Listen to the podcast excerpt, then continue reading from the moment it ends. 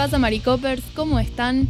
Bienvenidos este miércoles 14 de julio al podcast de la Weekly, la newsletter sobre la actualidad global desde los cuatro epicentros informativos de Estados Unidos: Silicon Valley, Hollywood, Washington DC y las Naciones Unidas. Soy Anita Pereira, haciendo periodismo desde San Juan, Argentina, y estos son los protagonistas de la jornada: Italia, Argentina, hackers e inflación. Voy a empezar con una suerte de crónica de victorias porque este fin de semana tuvieron lugar dos grandes finales de fútbol masculino, la Eurocopa y la Copa América. En la Eurocopa, que enfrentó a Reino Unido contra Italia, ganó Italia por penales 3 a 2. En la Copa América, Brasil contra Argentina, finalmente ganó Argentina 1 a 0. Esta newsletter va a ser un poco diferente porque como saben soy argentina y he querido compartir un poco cómo se vivió esta victoria en los festejos locales y en Twitter, por supuesto.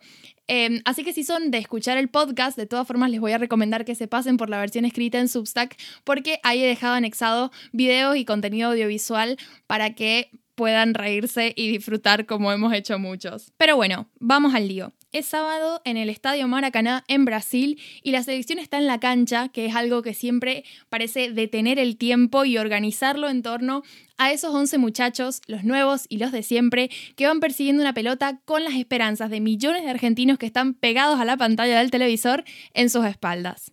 Por eso, cuando metimos ese gol que sin saberlo nos iba a dar la victoria, los gritos de triunfo estoy segura que se deben haber escuchado desde la otra punta de la Vía Láctea. Además, el gol vino de la mano de un viejo conocido, el flaco Di María, que se dejó hasta el tobillo jugando y de hecho, si googlean tobillo Di María, hay muchas posibilidades de que se crucen con una foto que viralizó su esposa del pie del jugador destruido.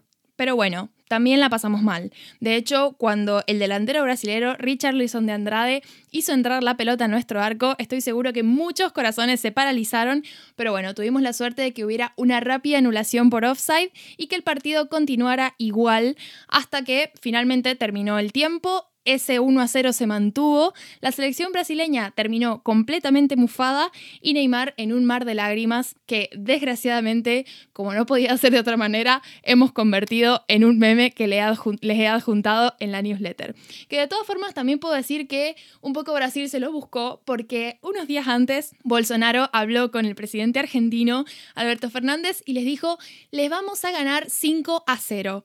La verdad, seguimos esperando, pero bueno, como no puede ser de otra manera, no puedo hablar de esta victoria sin hablar de Lionel Messi, que aunque se perdió una oportunidad maravillosa de hacer un gol histórico, también tuvo momentazos durante el partido, como cuando fue captado por las cámaras en la cancha, celebrando la victoria con su esposa por teléfono. Y es que Messi tiene esa magia que trasciende fronteras, que hace emocionarse hasta las lágrimas a muchos y que lo hizo cuando levantó la copa de la victoria finalmente y también que se tradujo en festejos por su victoria a lo ancho de todo el mundo. Así que mientras la selección se abrazaba en la pantalla, segundos después de que el referí anunciara el final del partido y la victoria argentina, en el corazón de miles de argentinos florecía ese sentimiento extraño de orgullo por la patria que la mayoría de nosotros abrazamos sin siquiera cuestionárnoslo. Luego llegó el domingo y la atención de los fanáticos del fútbol se puso en Wembley, Inglaterra, donde se disputaba el final de la Eurocopa entre Reino Unido e Italia.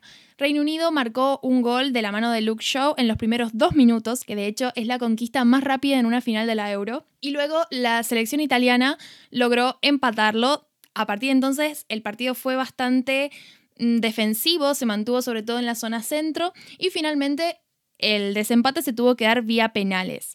Eh, la definición la hizo el arquero de Italia, Donnarumma, que se consagró como un héroe. Y bueno, Luego de ahí sobrevinieron todos los festejos por la victoria italiana.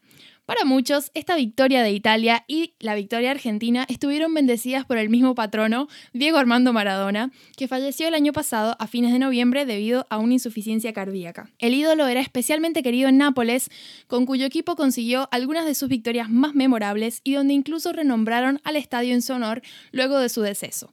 Además, como escribí alguien en T6 Sports, que me resultó bastante increíble, si Inglaterra aparece de un lado del campo de juego, Diego Armando Maradona siempre estará del otro. Y esto, además de ser una referencia a la histórica rivalidad entre Argentina y Reino Unido desde el conflicto de Malvinas, también tiene que ver con que el Diego estuvo presente, inmortalizado en la pierna del jugador número 10 de la selección italiana, Lorenzo Insigne.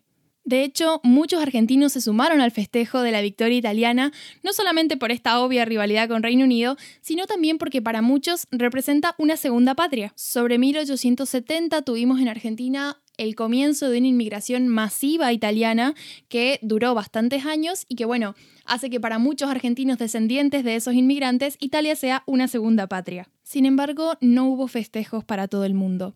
La selección inglesa en particular se vio muy afectada no solamente por el resultado del partido, sino por la reacción racista en algunos sectores de la sociedad que culparon a sus jugadores negros por la derrota.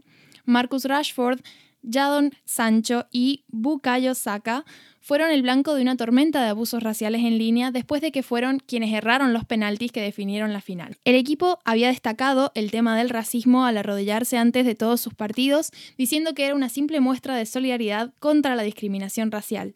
No obstante, algunos fanáticos han abucheado el gesto y los críticos lo ven como una politización innecesaria del deporte y una expresión de simpatía por la política de extrema izquierda. Este equipo de Inglaterra merece ser elogiado como héroes, no abusado racialmente en las redes sociales. Los responsables de este espantoso abuso deberían avergonzarse de sí mismos, fue lo que escribió el primer ministro Boris Johnson luego de esta desagradable situación.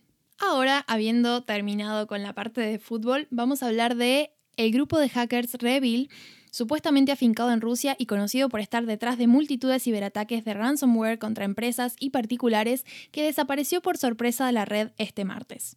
Ransomware es un ciberataque que consiste en bloquear al acceso a datos bajo la amenaza de hacerlos públicos o de impedir su acceso para siempre, salvo que se pague un rescate. Los rescates pueden, pueden ir desde unos pocos miles a varias decenas de millones de dólares.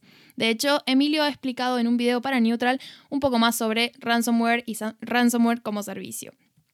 Es muy pronto para concluir nada, pero nunca he visto que toda su infraestructura esté sin conexión de esta forma. No puedo encontrar ninguna rama de su infraestructura en línea. Su página de extorsión no está. Todos sus portales de pago están sin conexión. También su función de chat, dijo a Bloomberg el analista de ciberseguridad Alan Liska. El presidente estadounidense Joe Biden exigió el viernes pasado al mandatario ruso Vladimir Putin que tomara medidas contra Revil y otros grupos de hackers que se cree que actúan con impunidad en territorio ruso. Biden apostilló que si Putin no actuaba, la Casa Blanca ordenaría al Cibercomando de Estados Unidos y a sus agencias federales que tomaran medidas pertinentes para contrarrestar a Revil. Se desconoce si la caída de los servicios de Revil tiene que ver con órdenes de Biden, de Putin o por iniciativa propia del grupo de hackers. Finalmente vamos a hablar de la situación económica en Estados Unidos, donde la inflación está en la alza. Los precios al consumidor mantuvieron la tendencia alcista en el mes de junio, según un índice usado a menudo para medir el aumento de la inflación, en una nueva señal que inquieta a la Casa Blanca, a la Reserva Federal y a los economistas. El índice de precios al consumidor se disparó un 5.4% entre junio de 2020 y junio de 2021.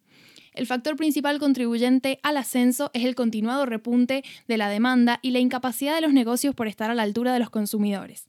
También ha influido el aumento de los precios en sectores duramente golpeados por la pandemia.